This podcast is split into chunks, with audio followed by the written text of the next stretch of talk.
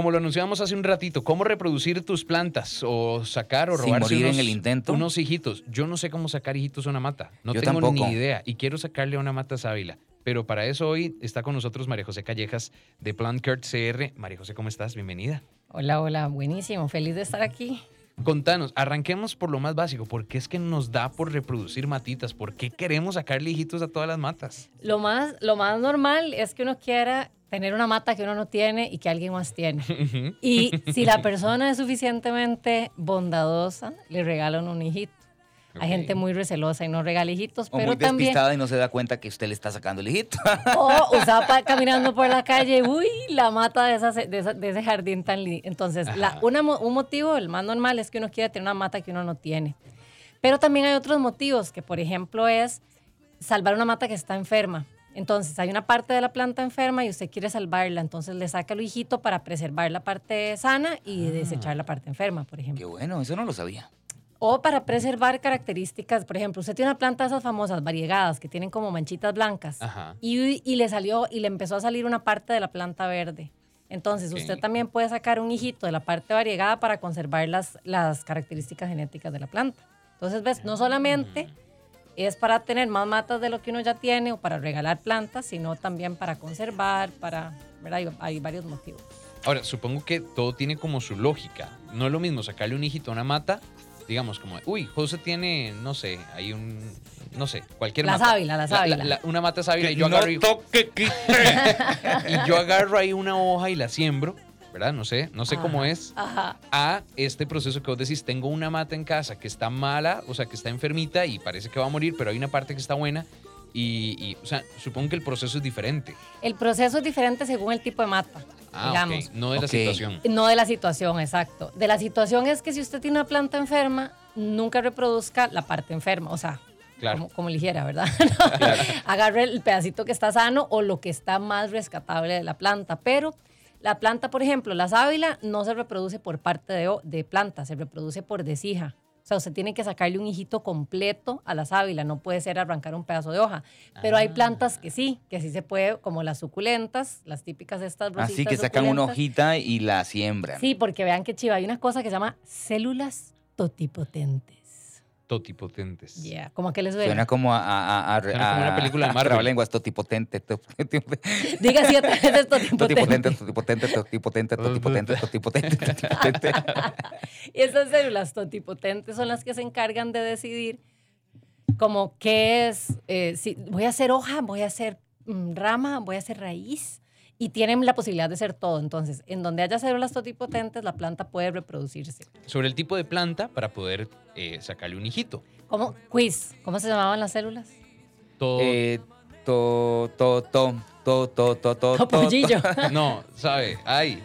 Toto. Toto algo. Totopotentes, totopoderosas, toto... todopoderosas, totipotentes. Totipotentes. Totipotentes. Son todopoderosas porque pueden ser cualquier cosa. Exactamente. Chiquillos, se sacaron un cero en el quiz, ¿verdad? No, no, reconoceme por lo menos medio punto. Como 50. Reconocernos medio punto, Mariajo. Por la improvisación, porque le pegamos el toti, el toto. Sí, el toti y potente. De algunos, sí, sí. Ok. ¿cómo, cómo podemos recono- reconocer entonces a las plantitas que son totipotentes? Sí, las, em, hay, hay que diferenciar el tallo, que es lo más importante. Ah, ok. Saber si el tallo es leñoso, o sea, como que tiene le- leña, ca- cafecito oscuro. Sí, no. Claro. Ajá, sí, claro. De- dígame un- una, una veranera tiene leña, por ejemplo. Cara, ya no lo lograste. No. Ah, No, no, sí, claro. no, observación, chiquillos, entonces. No, no, sí. E- Es como que sea como un arbolito pequeño. Eh, sí, Exacto. que tiene como un tronquito durito. Oscuro, Es oscuro, cafecito, Maderoso. maderoso. maderoso. Maderoso Ajá. por Sí, fuera, leñoso. pero sigue siendo verde por dentro. En sí. general, en general cuando está, digamos, si la plantita está viva, tiene una cosa que se llama cambium, que es como verdecito por dentro, que es como de donde salen las raíces y las hojitas Ajá. y tal. Entonces sí. Ajá. Pero si el tallo es leñosito, podemos hacer lo que se llama estaca. ¿Verdad? Que por lo menos tiene que tener unos 10 centímetros a 15 centímetros a, a 20 y luego, bueno, ya si no, ya es un, como un árbol. Pero máximo 15, mínimo 10. ya. Pero ¿por qué tan, tan negativo, compañero? No, no, es que a mí me cuesta identificar el- el- los tallitos. Ese es el detalle. Bueno, viene más difícil. A ver. Cuando está, es semileñoso. Ah, no, María José. No, no, no, Mejor nada voy al más. vivero. No, no, no, para nada, jamás. En el vivero no le va usted se va a robar una plantita, una No, esqueje co- del vivero. Ah, Comprar, no, planta. comprar la planta. Bueno, porque de ahí no. vea, si tiene leñita, o sea, si está durito y es cafecito, es leñoso y se puede hacer por estaca.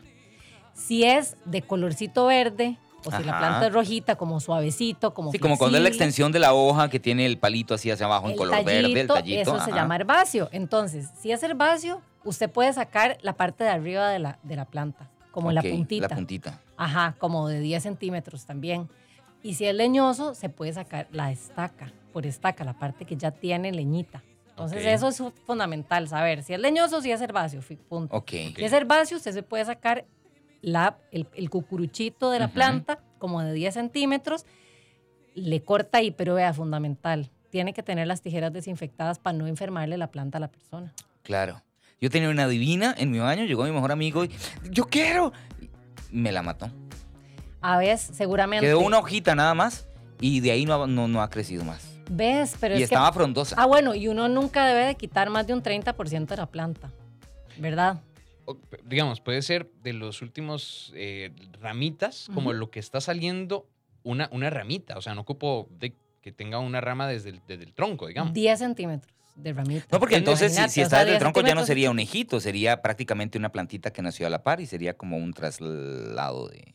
No, porque eso es desija. Desija es cuando le salen pequeñitas a los A- a lados, los lados, como la sí. sábila, por ejemplo, que solo se puede por desija. Entonces uno le que hace es que le quita una plantita pequeñita. La lengua suegra se hace por desija, pero la lengua suegra también se hace por parte de planta, ¿verdad? Ay, no, pero entonces. La millonaria, que es famosa, la, la millonaria, la que, lo, lo que vamos a hacer cuando ganemos la lotería. Ajá. Eh, esas declarado. plantas millonaria se saca por pedacitos. Usted se roba un pedacito que tenga unas tres hojitas, unas dos hojitas y ya con eso es suficiente. No hay que sacar, más bien, si uno saca un pedazo de planta demasiado grande, es mucho más difícil que le pegue. Entonces es mejor que tenga unas dos o tres hojitas de la puntita de la planta y ya eso es suficiente. A veces sacamos unos barejononones de unas plantas herbáceas y luego le cuesta mucho más pegar. Pero bueno, en realidad, aunque suene complicado, Jeff, yo creo que nos da dos parámetros muy puntuales.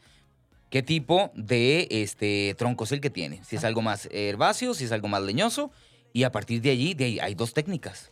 estaca y la puntita de la planta. Que es un- y que le vamos a llamar a eso esqueje. O la desija. Y O la desija, que son las plantas que sacan las alocacias, sacan hijitos. Hay, hay varias plantas que sacan la- las, las suculentas también. A veces sacan una rosita completa, entonces se la, se la quitamos. Yo tengo una en mi baño que no sé cómo se llama, pero bueno, súper generosa. Me ha sacado un montón de desijas. Exacto. O la mala madre. Cuando nos encantan las plantas y vamos a visitar algún sitio y vemos que está llena así como de hojitas bonitas que nos hacen ojitos lindos que nos dicen, llévame a casa. Esta no, no está en tu casa, ¿verdad? No me tenés, llévame. Bueno, estamos hablando justamente de cómo reproducir las plantas, robarse los hijitos. Robárselos no, propagar esa belleza por diferentes lugares. Estamos aquí con María José Callejas de Plant Care Costa Rica, quien nos está contando acerca de cómo hacerlo de una manera correcta sin morir en el intento o sin matar la planta en el intento. Así que Mariajo, ya nos has contado entonces bases, ¿verdad? Cómo reconozco los tipos de planta, cómo puedo empezar con el tema de la reproducción. Ahora sería, ¿cuáles son los pasos para reproducir la planta por esqueje? El paso número uno es elegir la planta madre que esté sana o la parte de la planta que esté sana. Por esqueje estamos hablando que es por lo del tallo. o- El parte de planta. Esqueje es reproducción, digamos, asexual de la planta, que es cuando no es por semilla. Ok, ¿ok? listo. Que es por pedacito de la planta, ya sea la hoja, un hijito, la hoja o... La desija. Ajá, la desija, eso. Ahí. La hoja o el pedacito de tallo o la estaca. ¿Verdad? Entonces, primero elegir una planta madre, luego identificar qué tipo de tallo tiene para saber cómo corto. Ajá. Desinfectar las tijeras, ya Por así favor. cerramos pasado porque chiquillos de verdad que se infectan las plantas. O sea, imagínense Oíste, que usted lo Juanca, vayan a por si operar. estás escuchando. Imagínense que usted lo vayan a operar y le usen un cuchillo eh, oxidado. O sea, Sí, ellas también no. tienen células, también se enferman, tal. Entonces, súper bueno andar las tijeritas desinfectadas y hacer el corte en los entrenudos. Y aquí viene un tema lindo. Y es identificar los nudos. Entonces, yo quiero que usted se vea la mano. Si está manejando, no haga eso, por favor. No se vea la mano, pero se vea la mano y ven sus nudillos. Entonces, piense que cada nudillo es un nudo de la planta. Así se ven, de hecho se ven como, de a donde salen las hojas o a donde salen las raícitas están los nudos. Se ven como unas rayitas, igual que con los nudillos nuestros. Vas a seleccionar entre un nudo y otro y vas a cortar en los entrenudos, es decir, entre el nudo de arriba y el nudo de abajo, vas a cortar ahí en medio. Eso se llama entrenudos. ¿Ok? Entonces, ¿por qué? Porque si cortas demasiado cerca del nudo, posiblemente le cueste más pegar. A la planta rebrotar, la, que le- la, la mamá rebrotar, y a la hija sacar raíces. Entonces Claro. tiene que ser en el entrenudo. Ok. Está, sí, Sí, eso clarísimo. clarísimo. Ok, De, de, de ese tengo una duda. sí. ¿El corte tiene que ser en recto O o en tiene que ser diagonal? Sí, de alguna manera. Co- cortes al chichón. Sí, puede ser ahí un corte, ¡guau! Como cayó, o corte de mortadela de pueblo, ¿verdad? O, o- o- o el corte no importa. Sí importa porque tiene que ser eh, limpio. O sea, si vos lo que vas a hacer es como arrancar un pedazo de la planta con las manos, digamos, Jamás. nada más, estás desgarrando la planta y, va, y puede enfermar a la planta madre y puede que el esqueje no pegue, el hijito no pegue, el pedacito de planta. Entonces sí, es mejor que el corte sea limpio, con tijera, con una uña, si tienes una- unas uñas así bien afiladas, también puedes partirlas y el tallito es herbáceo, pero lo del corte salchichón, así como, ¿verdad? Eh, diagonal, es para que en la planta madre, si le cae agua, cuando están expuestas a la lluvia, el agua resbale mejor y no entre un hongo. Ok, no tiene nada, no, no nada, digamos, como de para que vaya a hijar más rápido o algo así. Pero en las, en las estacas, cuando usted hace un corte diagonal, expone, ¿se acuerda que les hablé del cambium? Que es esta parte de donde salen las raíces y las hojas. Si usted lo hace diagonal, expone más, más, vari- más eh, ¿cómo se llama esto? Área, más área de cambium. Entonces sí, en una estaca sí tiene que ver. En el tallo herbáceo no, porque es muy delgadito, entonces sí puede ser rectito el corte. Ah, ok, muy Ujú. bien. Y lo más importante es que si sacas varios hijitos, que todos los hijitos tengan el mismo tamaño. Porque si usted lo que quiere hacer es una millonaria nueva, por ejemplo, una planta, entonces corta 5 o 6, que sean del mismo tamaño para que cuando los, los pases a la tierra, la planta vaya creciendo de forma uniforme. Ok. Ujú, Entonces Súper. todos los, y ya, ya sabemos, no vamos a sacar un pedazo de planta de 15, ce- de 20 centímetros, con un par de hojitas de la punta suficiente. Ok. ¿Qué tal, eh, María José? Nos das entonces cuáles son como los pros y los contras de reproducir en agua y en tierra. En agua es eh, una forma muy buena de ver para tallos herbáceos que salen las raíces adecuadamente.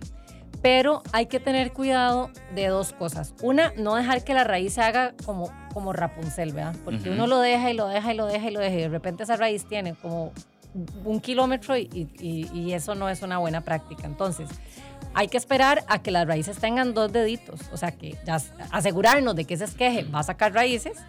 Cuando ya tengan dos deditos las raíces, ya las podemos pasar a tierra. Porque si no, la planta se estresa mucho cuando ya se acostumbra demasiado y cree- crea un hábito de, vi- de vivir en agua. Claro. Es más difícil luego pasarla y luego hay que hacerle una poda de raíz porque uno no puede sembrar esa colochera porque entonces la raíz no sabe qué hacer en el sustrato y le cuesta más establecerse.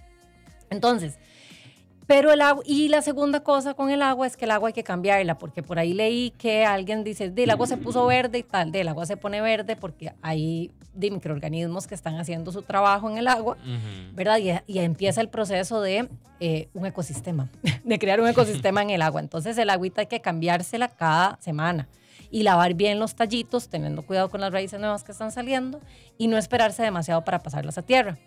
Cuando uno siembra directamente en tierra, planta, perdón, directamente en tierra, es mejor usar un enraizante. Agua de pipa funciona, por ejemplo, o hay enraizantes que venden en las ferreterías y en los lugares que también uno puede usar un polvito enraizante. Y las estacas definitivamente, o sea, los troncos leñosos con leñita, mejor de una vez a tierra. No, no es, o sea, por ejemplo, un orégano es mejor pasarlo directamente la estaca a tierra, porque tiene el lignin, tiene el leño- leñita, ¿verdad? Entonces, ponerle un poquito de enraizante y pasarlo a tierra directamente. Entonces, si es herbáceo en agua, si es estaca directamente a tierra, pero los herbáceos también con enraizante se pueden poner directamente en la tierra y les va a ir fantástico. María nos consultan si afecta mucho la luna para trasplantar o cortar una planta. La luna funciona en las plantas igual que con las mareas. Entonces, cuando tenemos luna llena, la savia de las plantas, ¿verdad? La- la- las plantas tienen agua en su, ¿verdad? En su composición, sube a los frutos y sube a la parte de, de las hojas. Y cuando es luna nueva, va bajando y va estando en las raíces. Entonces, si yo quiero aplicar abono en las raíces, aplico abono en las raíces en luna nueva porque la savia está abajo. Si quiero podar, por ejemplo, frutos, si quiero cosechar frutos o, o tener una, un orégano más sabroso o una albahaca más sabrosa, cosecho en luna, en luna llena porque la savia está arriba y va a estar más jugosita. Eh, entonces no afecta a mil y no es como que te vas a ver feo o que le vas a dañar la planta si no es la luna, simplemente es como que favorece, digamos, Claro. podar cuando vamos a estar, cuando va bajando la savia, o sea, cuando va decreciendo, Claro. ¿verdad? Ese tipo de cosas. ¿Es cierto que para reproducir la veranera pongo un esqueje en borucha, lejos del sol, hasta que tenga raíz? Sí es verdad que las estacas es mejor que ponerlas lejos del sol hasta que tengan raíz o brotes. Eh, y en borucha lo bueno es que es un material inerte que no se te va a, des- a- a, digamos, a generar descomposición. Entonces sí, buena práctica. Y también, ahora que hablaste del orégano, dice, ¿cómo reproduzco orégano? La matita tiene años, pero ya las hojitas son pocas. Puse esquejes en agua y no sirvió. El agua se puso verde y nada de raíz. Sí, el, el orégano es leñoso, entonces vamos a sacarlo por estaca. Tenés que asegurarte de que la estaca que estés, eh, re- eh, elimina- digamos, retirando de la planta madre tenga verdecito por dentro, esté como vivo, porque al rato lo que pasó es que sacó una estaquita que ya no era viable. Ok, dice, ¿cómo se hace para sacarle hijo a una planta que es como tipo planta de lotería que no tiene nudos, que es de tallo? Los nudos en la lotería es que son muy seguidos, están muy, muy, muy seguidos y por eso pareciera que no hay, pero cada rayita que tiene el tallo es un nudo. Entonces, súper fácil la lotería porque ca- casi que a donde cortés va a generar raíz.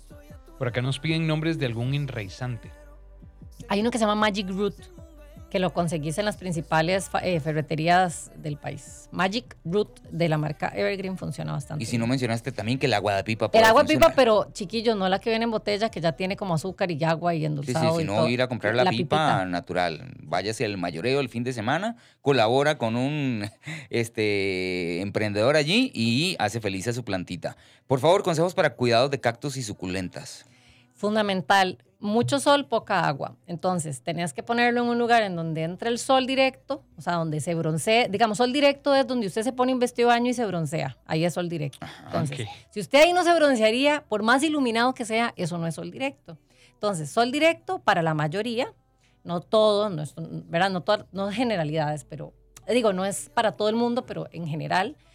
Y que no les caiga el aguacero a menos de que tengan súper, súper buen drenaje y que tengan eh, eh, un buen sustrato bien aireado. Bueno, Mariajo, muchísimas gracias. Se nos quedaron algunas preguntitas que vamos a ver si podemos responder eh, fuera de micrófonos. Este, ¿Cómo te pueden contactar, Mariajo? Plantcare CR en Instagram. Es la mejor forma porque Face no lo uso tanto. Eh. Entonces Instagram es como el mejor lugar donde me pueden hacer preguntas, me pueden seguir. Y mi página web, plantcarecr.com, también ahí están todos los servicios que Plantcare ofrece. Así que ya sabes, no tenés por qué pasar la mar con las plantitas.